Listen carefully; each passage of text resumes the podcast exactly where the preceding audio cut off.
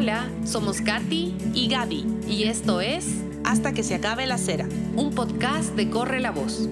Creamos este espacio seguro donde las mujeres pueden dar voz a sus historias y encender en más personas la valentía de creer, trabajar y avanzar. Que estas historias te permitan obtener poder sobre tu vida, tus circunstancias y sobre ti misma.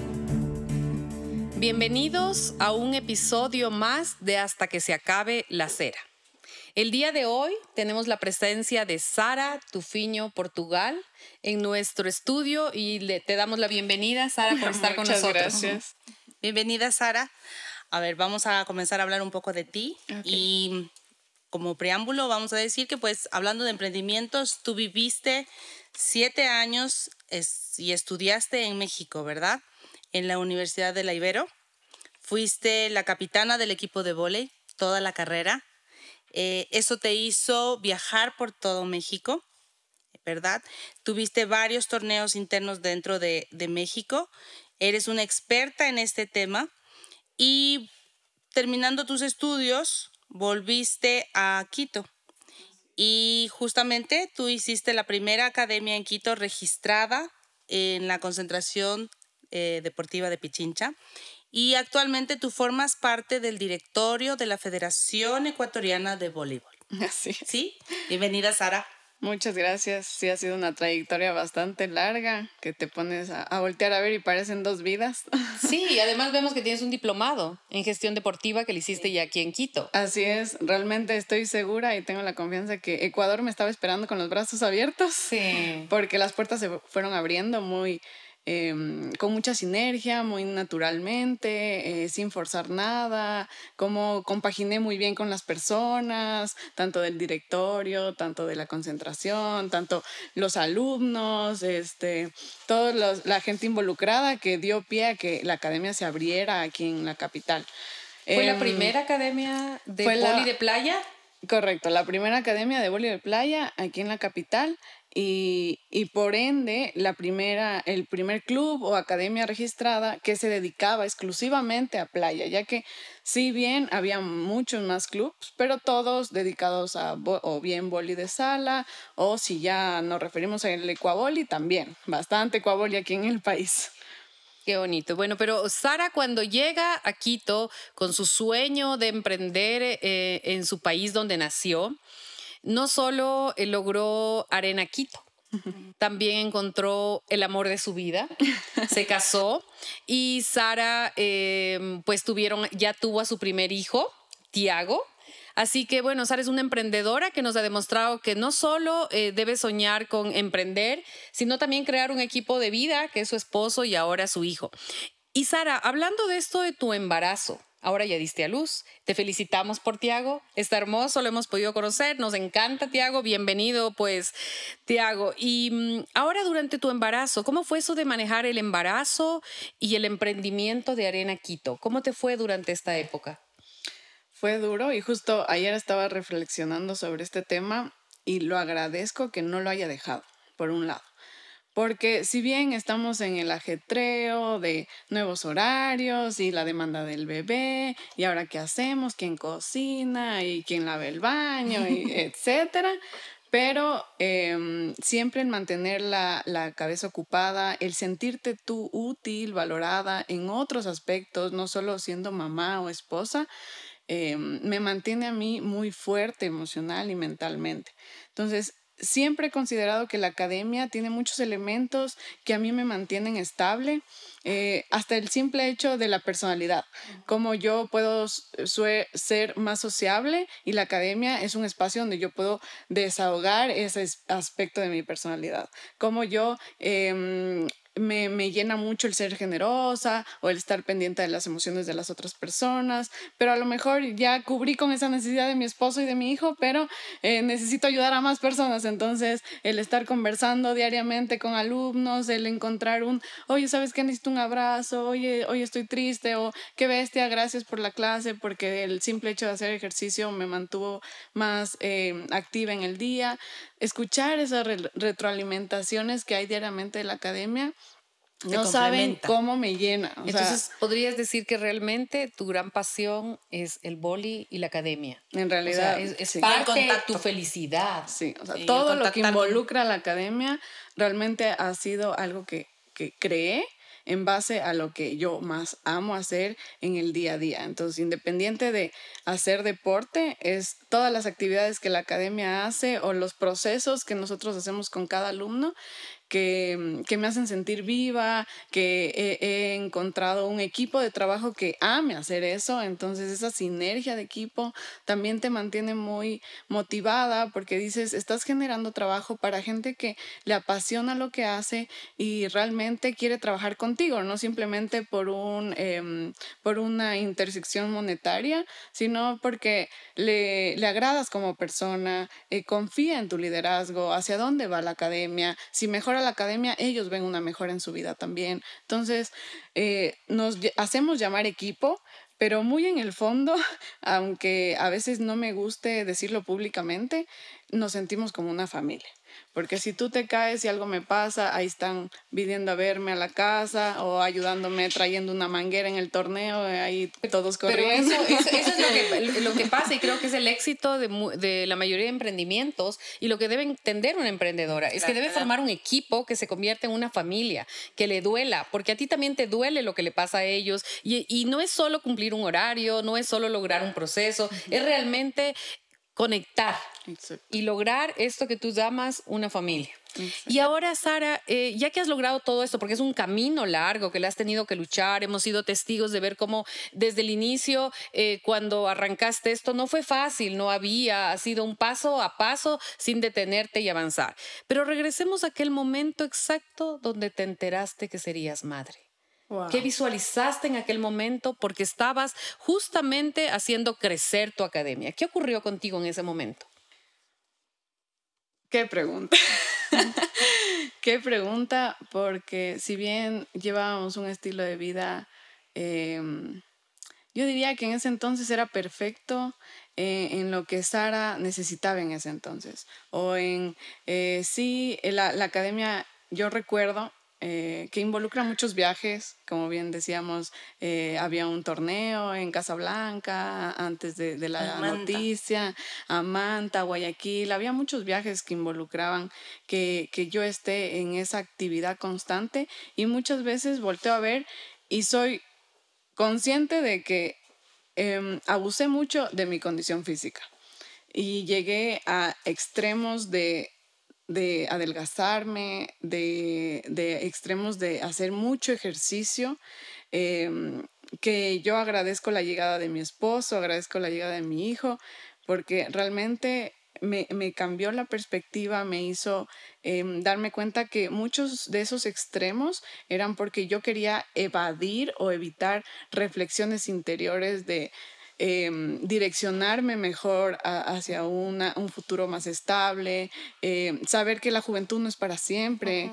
Em, entender que, que, hay, hay niños, hay este otro, otro aspecto de la vida que, ¿qué le vas a dar a ellos? Porque tú no, no vas a estar aquí para siempre. Entonces, ¿qué legado vas a dejar? Y si es más viniendo de tu propio vientre, ¿qué más motivante que eso? Porque no es, le estoy dejando un buen legado o una buena comunidad o un espacio sano a, a mis primitos o al, al, hijo de mi mejor amiga. No, le estoy también incluyendo en ese legado a, a un niño que ahora tiene el nombre de Tiago, que te motiva el triple porque sabes que en base a ese, a ese, a, ese espacio, eh, él va a crecer y, y, se va a educar. Porque como tú bien dices, no solo es la educación que los padres den, sino la comunidad o la cultura que tú estés generando a tu entorno. Entonces, si yo genero una cultura de hablar sobre emociones, si yo genero una cultura de que el deporte es salud, si yo genero una, una cultura donde el dar la mano eh, sin esperar nada a cambio y saber y confiar en el universo porque todo se todo confabula. todo confabula. Y conspira para. Exacto entonces lo que uno da recibe Entonces, si tú vas generando ese ambiente y te vas rodeando de esas personas, sean familia de sangre o no, eh, ahí es donde tu hijo va a crecer y es donde va a llegar realmente. O sea, no es solo la mamá y el papá. Y, cuántas historias hemos eh, conocido también de que Dios no lo quiera, pero en algún momento faltará y, y, se quedará en manos de toda esa comunidad. Entonces, Em, a mí me encanta pensar en eso y fuera de, de, saber que iba a ser mamá o no, siempre, siempre me ha motivado esa proyección. O sea, todo lo que la comunidad genera y todo ese, ese soporte que le da la vida de cada uno al, sentirnos en, en, comunidad, en equipo, eh, ha sido el valor de la academia. No ha sido una medalla, no ha sido qué tan lejos hemos llegado en el torneo, si cuántos trofeos vamos, no ha sido eso. Realmente es esos feedbacks que te dan constantemente de que, oye, Sara, no te había dicho, pero estaba deprimida, estaba con psicólogo y, sabes que ya estaba pensando incluso hasta suicidarme y, y tu academia me ha cambiado la vida, me ha dado mis dos mejores amigos actualmente y ya no pienso en eso, dejé la psicóloga porque realmente una parte de mi proceso mental o emocional ha sido el, el, generar este espacio, el sentirme a gusto, el sentirme en confianza, el no que no me critiquen, el sentirme valiosa, que sirvo para algo, que soy valiosa en la vida de otra persona. Entonces hemos llegado a aspectos tan fuertes como ese que no, no, no lo haces por eso. Sí, y no creo que se den todos los emprendimientos. Pienso que, como acabas de decir, Arina, Quito no es un lugar para ir a hacer solo deporte, desarrollarme físicamente. Es un, es un lugar para ir a conectar, para poder también sanar mentalmente, tener una buena salud mental. Es, es muy bonito todo lo que dices y conocer así tu centro. Y no te voy a mentir, cuando, cuando me llegó la noticia, el más emocionado, yo puedo decir que era el papá. yo sí soy consciente de eso y no, no tengo para qué ocultarlo. Él tenía una seguridad y una, una, una, hasta un deseo tan fuerte de, de ser papá y generar una familia conmigo que yo no lo lograba ver y hasta me sigue conmoviendo porque realmente mi primer bebé fue la academia. Claro y, el, todo lo que luché y todo lo que me ha eh, implicado eh, el, crear una academia y mantenerla tantos, tanto tiempo, porque todos los años he dudado de cómo sigue y cómo le hago para pagar el alquiler. Claro. y cómo, así, entonces siempre me han surgido esas dudas, pero cuando llegó el bebé realmente fue impresionante la alegría, eh, la convicción, o sea, de él y, y a través de su mirada porque ni siquiera era una frase de todo va a estar bien o vamos a salir de esta o algo por el estilo, porque claro, no fue planeado, pero simplemente con su mirada de seguridad se me acabaron las palabras y fue, ok, yo me voy a agarrar de esa mirada porque necesito un norte también y si bien sabíamos que tú eras para mí, yo era para ti, íbamos a estar toda la vida juntos, pero no sabía que el bebé iba a llegar en este momento. Y creo que si, lo hubiera, si me hubieras dicho, planeémoslo, eh, bueno, nunca he sido de, de, ser muy planificada tan a futuro. O sea, sí soy organizada y todo, pero tan a futuro. El otro día hablábamos y, y decía, si nos hubieran puesto a nosotros la batuta de, a ver, ustedes planifiquen y díganme para qué año o para qué edad quieren su primer hijo, nunca lo hubiéramos planificado porque siempre estaba, no, y que vámonos acá y que vámonos al siempre otro. Siempre hay algo más. Y viajemos, siempre hay algo más. Y él también en su emprendimiento, siempre estaba el emprendimiento primero. Pero bueno, también qué bonito, ¿no? Porque a la final de todo lo que tú comentas, eh, te has concentrado en tu presente. Es decir, te has enfocado en el día a día, en lo que estás haciendo en ese momento. Y claro, en algunas personas... Eh, tener como proyecciones de a corto plazo, largo plazo, mediano plazo. Pero en tu caso es súper interesante mirar lo apasionado que ha sido el vivir el hoy. O sea, te has concentrado muy bien en lo que has estado haciendo hoy. Y, y ahora eh, que se te cambió la perspectiva, porque lo que comentas es que, claro, le dabas con todo en tu cuerpo, en tu físico, en tu mente, ponías en ese primer hijo tuyo que era la academia el sacarlo a flote. Y ahora que tienes a Tiago enfrente, eh, enfrente tuyo, y que se te vino y que ahora replanteaste toda tu historia, porque replanteaste tu proyecto, en el sentido de generar un precedente de vida. Es decir, no es tan solo el sueño tuyo como mujer, eh, sino también el sueño que quieres dejar en alguien más, un legado. Exacto. Eh, y qué chévere que digas eso y qué, qué, qué lindo. Eh, y ahora, ¿cómo, cómo, ¿cómo se te ha presentado todo ese, ese equipo detrás? Es decir, ¿cómo has hecho? Porque sé que actualmente estás manejando como un torneo. ¿En qué te apoyas? O sea, porque se ve como medio... Sí, no, es impresionante. Y como tú bien dices, em, hasta en esa conciencia de cuidarte, porque Em, muchas veces me sentía como mm, yo soy un funcionario que le sirve a ese bebé, academia. y cuando te dicen, ya no puedes estar de segundo plano, ya ahora tú tienes que ser prioridad y tienes que cuidarte porque algo está engendrándose ahí adentro y ya no es, o sea, ya no es cosa de chiste, ya no es cosa de que, ay, se cayó el torneo. Claro. ya no es así, ya es, es una vida, es un milagro, es una bendición y todo lo que está generando en tu familia también, todo el impacto que generó, toda la unión que formó, em, eh, fue, fue súper impactante y y creo que, mm, que, esa fue de las lecciones más fuertes que tuve en ese periodo, de, de, saber que no puedo, no puedo descuidarme de mí, que tengo que ponerme como prioridad, que sí, bien, es una academia que está generando muchos impactos positivos en la vida de la gente, pero eh, puedes llevarlo sin tener que tú minorizarte o tú desprestigiarte o, o tú eh, comer a horas que no son o viajar 24 horas y no dormir. O sea, me explico llegar a esos extremos. Entonces creo que me ha ayudado mucho eso, como el, el, el separar las cosas y el también ser consciente. Ahorita es algo laboral. O sea, si bien es mi familia, me duele, como dices, mi equipo de trabajo, pero hay que también saber separar las cosas y decir, esta es mi familia, que es un tipo de equipo también, de, em, pero eh, la academia también es un aspecto laboral que si bien eh, nos encanta lo que hacemos, pero tenemos también que produzca lo suficiente para vivir de eso. ¿Y te sirvió en este tema que acabas de decir, eso del trabajo en equipo? ¿Pudiste confiar más en la gente? ¿Te diste la oportunidad de confiar más en ellos? ¿Te sirvió para eso?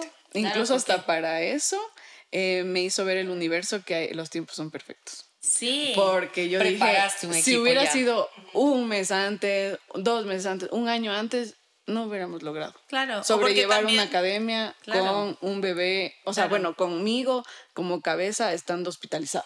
Claro, y además porque también cuando tienes un equipo de trabajo eh, y estás tan, tan apasionada en el tema, crees que solo tú y solo tú lo vas a hacer de la mejor manera. Exacto. Pero cuando ya tienes otras obligaciones, el delegar y el aprender a respetar una decisión que quizá puede haber sido tomada hasta en mejor forma o, o resuelta de una manera que Quizá tú no lo hiciste de esa manera, pero está bien. Creo que una de las claves de lo que estamos conversando es que todas las emprendedoras deberíamos entender que tenemos que tener un equipo de trabajo formado para todas las eventualidades que se nos presenten en la vida, porque como Sara dice, no puedes estar al 100% por más que intentes estarlo. ¿Sí? Porque en el caso de Sara nació su segundo hijo y entonces el primero tenía que avanzar. Y eso se logra con un trabajo en equipo, eh, que lograste formar un equipo fuerte para que puedan apoyarte en esta época, que es lo que debía pasar porque tú les apoyas en todas las épocas a ellos, así que se logró. Ese es un reto que pensaste. y capacitado, porque bien puedes confiar en alguien, puedes em, confiarle temas personales, etcétera, a nivel de amistad incluso pero no es lo mismo confiar en un aspecto laboral, donde dices, ya pasamos por este periodo de a lo largo de un año, que justo es el ingreso de estos, eh, estos personajes, aprovecho para decir sus nombres, Amparito y Sebas, que son mi equipo más fuerte ahorita, con los que les confío la vida, porque ya pasamos un periodo, como les digo, de un año donde ya nos vimos en ese y cómo se hacen las cosas, y cómo haces esto, y cómo es este proceso, y si pasa esto, ¿qué le decimos al alumno? Si pasa este otro, ¿cómo, cómo accionamos, ¿no? y también ese, em, esa fricción natural de personalidades también la vivimos. Y me ha encantado porque amo esas fricciones que pueden surgir de las personas porque sabes que cuando lo lo, lo, acabes o, o, finalice ese proceso de fricción, van a surgir las más negociaciones, fuertes. Las negociaciones. Crees fielmente en comunicarte. Correcto. Vas a salir más fuerte en, comunicación, o sea, vas a transmitir mejor tus necesidades, vas a saber ser flexible porque tienes que entender el un lado el otro.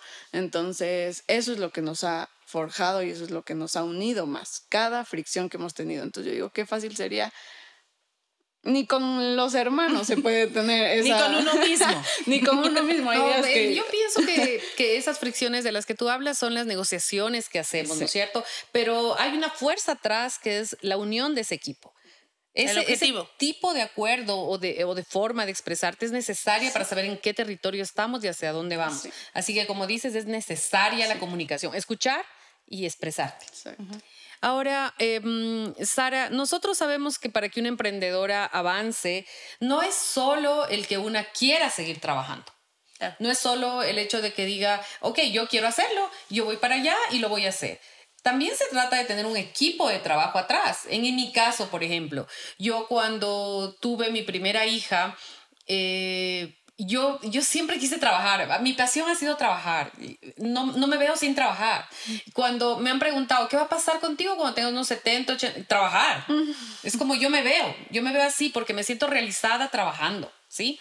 Eh, amo eh, el manejar equipos, amo, me apasiona, no tengo, no, no fuerzo, no digo, ay, otra vez, no, digo, qué bueno, ya mañana es de trabajo, ya, entonces voy. entonces, entonces yo, yo cuando me tuve a mi primera hija, mi esposo trabajaba fuera de la ciudad en una petrolera, entonces las personas que tienen este tipo de trabajo saben cómo es, pero yo tuve un apoyo con mi madre que me apoyaba ayudándome a cuidar a mi hija, tenía una empleada que trabajaba dentro de mi casa y salía cuando mi esposo justo llegaba. Entonces, yo tuve un equipo que me ayudó. Por más que yo hubiera dicho, yo lo voy a hacer sola, no, no lo hubiera logrado. No se puede ser buena en todo. En todo. No se puede ser una todóloga cuando estás recién aprendiendo a ser madre.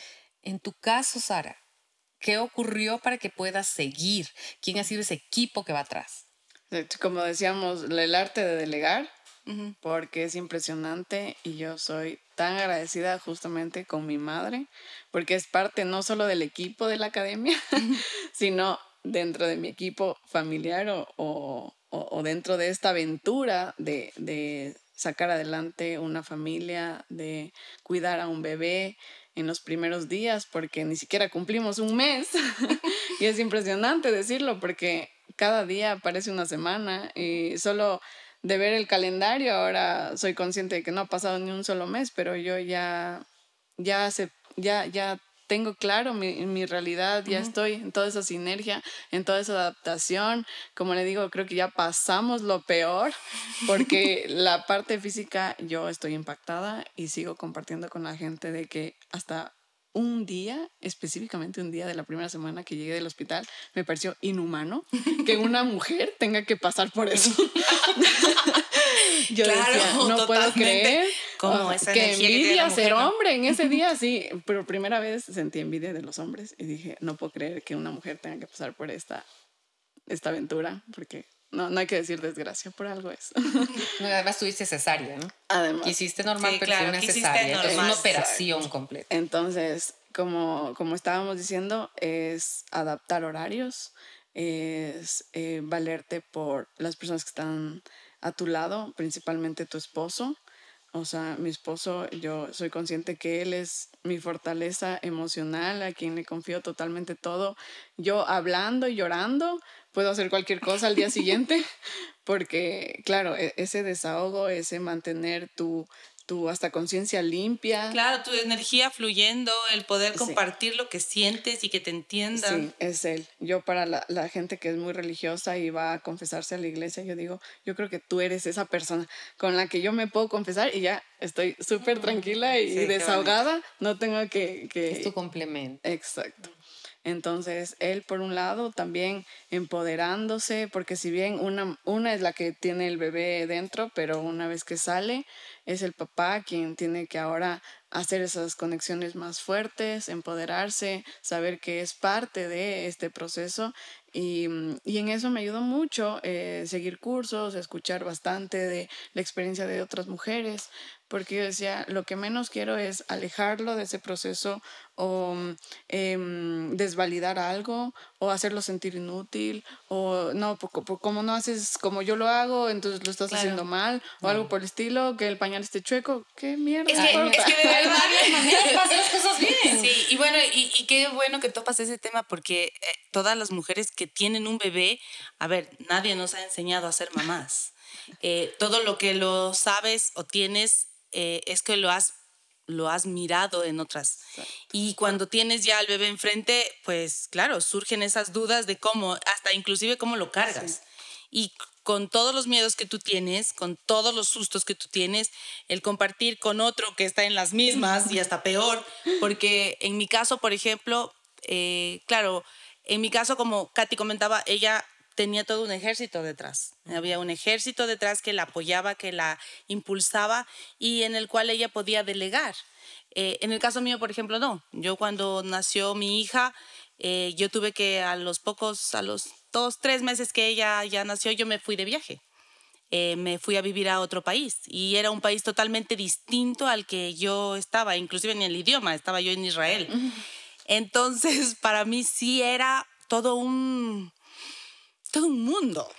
Pero a la vez también, también er, era el compartir con mi hija y el aprender con ella, pero sola. Dedicarte a la maternidad. Exacto, dedicarme a la maternidad. Entonces también esas historias en las cuales, en el caso tuyo, tienes tu emprendimiento, tienes alguien que te apoya, tu esposo, obviamente de primera mano, tu familia, tu, todos, tu madre y todos tus, tu, la familia de él, la familia tuya, eh, eso es súper lindo, pero hay otras mujeres que no, que consideran que eh, dedicarse solo a una cosa. En el caso mío, por ejemplo, yo me dediqué a ser mamá y tuve la bendición.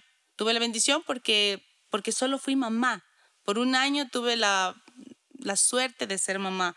Eh, pero claro, en, en tu caso es lidiar con el sueño de ser mamá, con ese amor de ser mamá y con ese amor de ser emprendedora. Entonces, eh, eh, es tarea doble y difícil de poder coordinar las dos cosas al mismo tiempo, ¿no? Y, está bien, sí, las maneras... Tú lo has dicho, es un ejército y en eso sí, las personas que viven dentro de la misma ciudad con sus familiares, eh, nos, nos, tenemos que sentir muy bendecidos porque al igual que tú, viví la contramoneda de no estar cerca de la familia y en estos momentos que necesitas se ve la diferencia. Se ve la diferencia de tenerlos o no tenerlos cerca físicamente, porque la unión y, el amor siempre ha estado, pero el tenerlos físicamente, claro que marca una diferencia y el la visita y que tomo un, eh, un pack de, de, pañales por si acaso te haga falta y el, y el tissue y el todo, o sea, todo suma y, y, genera una magia que, que es hasta es inexplicable de cosas que te preocupaban, que eran muy chiquitas y ahora son tan insignificantes y antes parecían la, el problema. Claro, y, y, qué bonito esto, el tema de también aprender a respetar las decisiones de los otros, porque yo en mi caso te digo, cuando nació la Valentina, yo le quería bañar, yo le quería dar de comer, yo le quería educar, yo quería... Entonces eran como a mi manera. Claro, también estaba más sola, entonces era como a mi manera. Y esas fricciones que a veces surgen entre pareja porque porque no sabe, el otro no, no, no tiene idea, entonces dice, bueno, ya sí haces.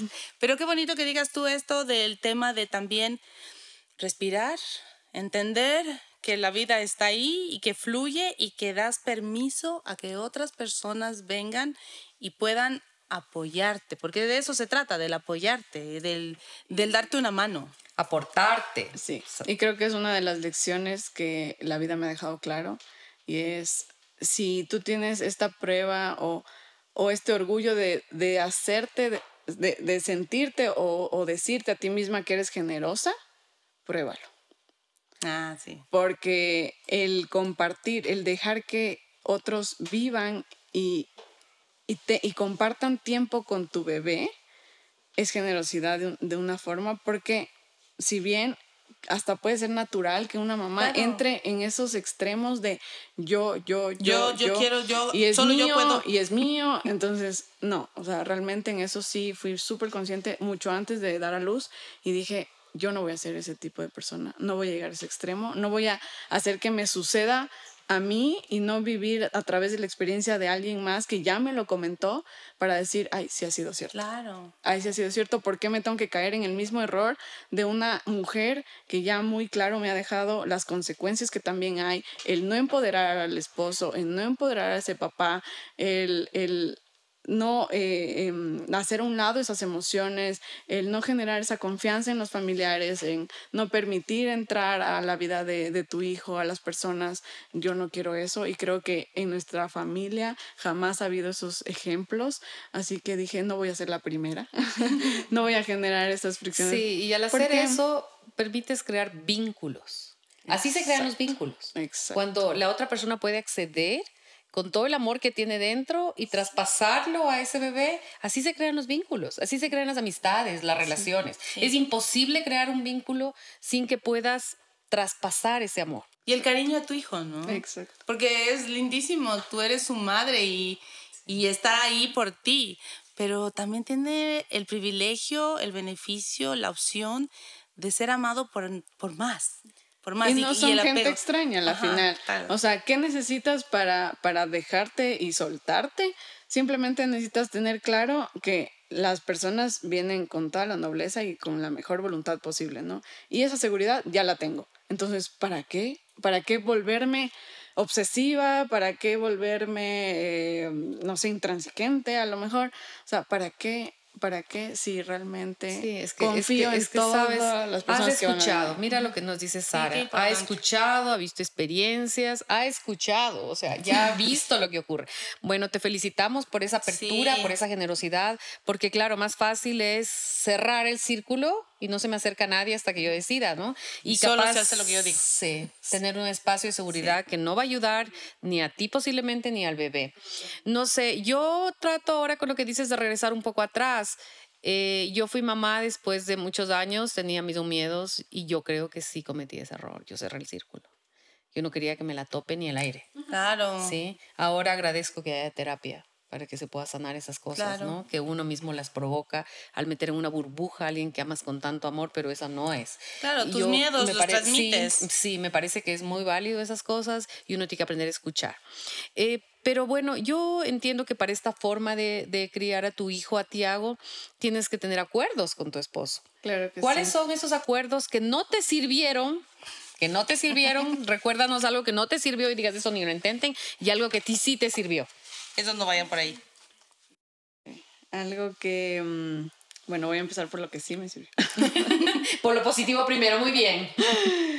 Es, si bien los dos tenemos emprendimientos, entonces también ser empático de que él tiene también a su bebito cuidando. Eh, que él también tiene esa convicción de generar esos ingresos, también empoderarse en ese aspecto también eh, económico. Em, tenemos que ser realistas, o sea, yo soy la que le tengo que dar de lactar. Entonces, eventualmente, por consecuencia, tengo que estar más tiempo con el bebé, pero también tengo necesidades laborales.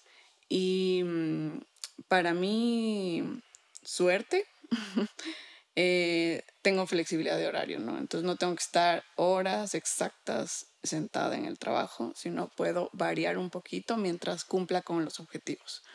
Entonces, sí, de mi parte hubo, hubo bastante insistencia porque al inicio no lo, no lo vio.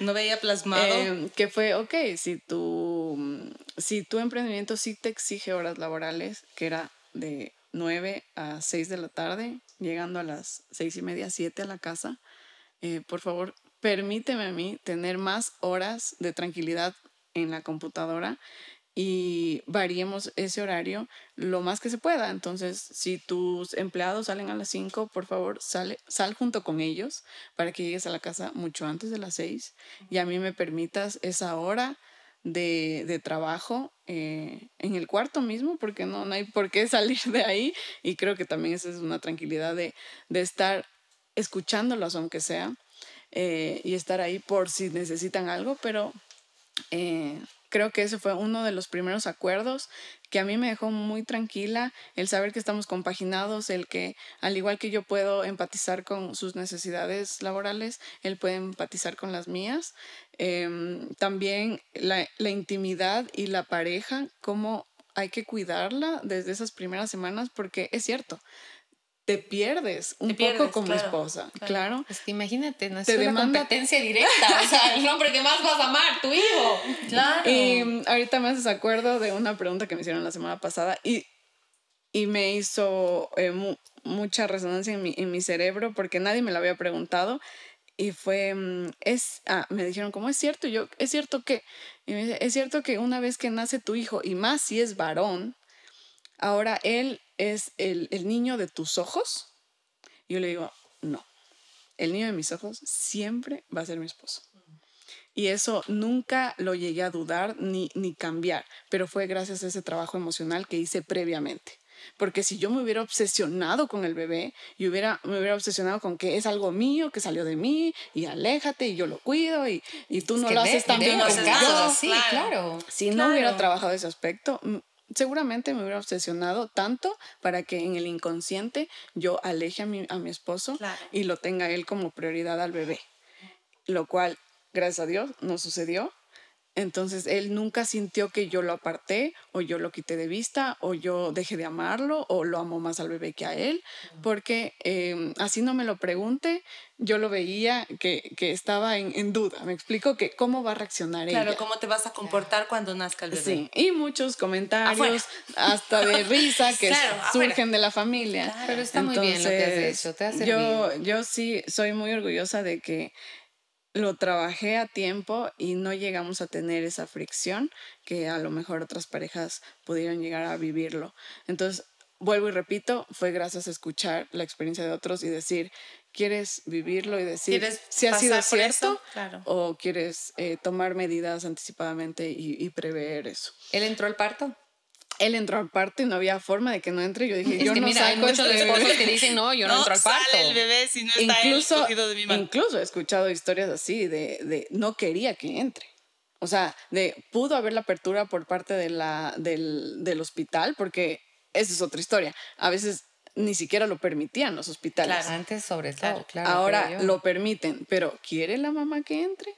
Y yo se me explotaba el cerebro solo de pensar que había personas, existen personas que decían que no, que preferirían entrar solas porque mi marido me pone nerviosa, va a, va a ponerse a gritar, va a ponerse histérico. Se va a desmayar. Eh, se va a desmayar. bueno, habría algún día que preguntar a alguien que le ha pasado eso, porque no lo permitiría, pero si sí es válido, le permitiste desde el inicio estar contigo. ¿Y, algo que no te sirvió, Sara? ¿Algo que, algún acuerdo que dices, no, no lo intento? que lo sigues trabajando.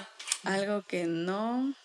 Bueno, creo que las visitas fue un tema crucial las primeras semanas y, y no se me ocurre ahorita algo que no me ha servido, pero sí variamos un poquito el acuerdo de las horas. O sea, si bien queremos cuidar este aspecto íntimo, este aspecto de pareja, este aspecto de que está bien recibir visitas, pero también tanto nuestras necesidades como las del bebé no tienen que ser 24 horas para todos. Entonces pusimos la regla de a partir de las 8 de la noche, sea lo que tengamos que hacer, no, no tiene que ser estar como muéganos ahí juntitos los tres, pero los tres en la casa, es metidos, momento. haciendo, ya sea el bebé durmiendo, él trabajando, yo trabajando, pero los tres en nuestro espacio íntimo, porque no hay forma de, de no colapsar o sentir que la familia se desmorona eh, por estar recibiendo visitas. y por estar eh, haciendo peticiones de, de todas las personas que, que, quieren estar con él y sabemos que lo aman, que le adoran, que incluso esas obsesiones que yo decía que quería evitar, lo he visto en otros. Sí. y, mira, y mira, recién no tiene ni un mes y ya está todo encima. Entonces, claro, hay toda una vida, ¿no? Eh, Sara, ahora que ya Tiago está en tu vida, ya lo tienes a Tiago, tu esposo maravilloso también. ¿Tienen ambos alguna filosofía de vida para la crianza del bebé? Sí, yo diría eh, también los no negociables, porque si bien desde el noviazgo empecé a ver esas diferencias en estilos de vida de él y, míos, entonces, bueno, como buena deportista, creo que le he dado mucha prioridad al tema de nutrición, al tema de horarios, al tema del mismo deporte. Entonces, sí, hemos llegado a compaginar en, en tener bueno, primero un orden físico en la casa, o sea, el ser bastante ordenados. Em, las típicas frases, no sé si han escuchado de, de, del hogar, de quién ensucia limpia, quién tira recoge, quién ensucia lava, quién, quién rompe para. Tú los martes lavas, yo los miércoles. Entonces, desde que ya él pueda alimentarse, desde que ya él pueda asumir responsabilidades más em, concretas, em, lo queremos empoderar también en ese aspecto. O sea, no hacerlo inútil. Desde em, chiquito, que se siente importante haciendo las cosas chiquitas que pueda. Exacto. Y que asimismo eh, nosotros podamos darle unas opciones de alimentación saludables, evitar la gaseosa, evitar el azúcar, em, tener horarios de, de, tareas, tener horarios de, incluso de... Para que se vaya formando de carácter sí, sí, sí, Y hasta en eso ya tenemos al primer delegado oficial, que es mi padre. Oh. y que fue una de las primeras preguntas muy, muy nobles que me han hecho mucho antes de nacer. Me dijo, hija, dentro de la educación de tu hijo, ¿en qué te puedo ayudar? y, El abuelo también. y sí, perdón que me ponga nostálgica, pero fue inmediato, fue tú y mi mamá, bueno, más tú, yo creería, fueron de los que me inculcó el deporte y gracias a lo que soy hoy, eh, en este aspecto. Entonces, a mí me haría muy, muy feliz y me, me enorgullecería tanto que tú le puedas transmitir ese mismo valor del deporte a él. Mm. Así que con la motivación que tienes de madrugar todos los días y la poca que nosotros tenemos últimamente, eh, te voy a pedir que apenas él pueda caminar, hacer más Tú ejercicio. Seas el delegado. Tú seas el que por favor lo recoja todos los domingos y lo lleves a mm, trotar a nuestro Ya el abuelo está preparándose para hacer. Y es bueno, no, no lo dudo, estará con él Ahí estará. en sus caminatas trotadas y todo. Entonces, tanto. Sara, eh, ahora que ya estás en, en, tu vida, con tu hogar, con tu emprendimiento, ¿qué es lo que más le agradeces a tu esposo?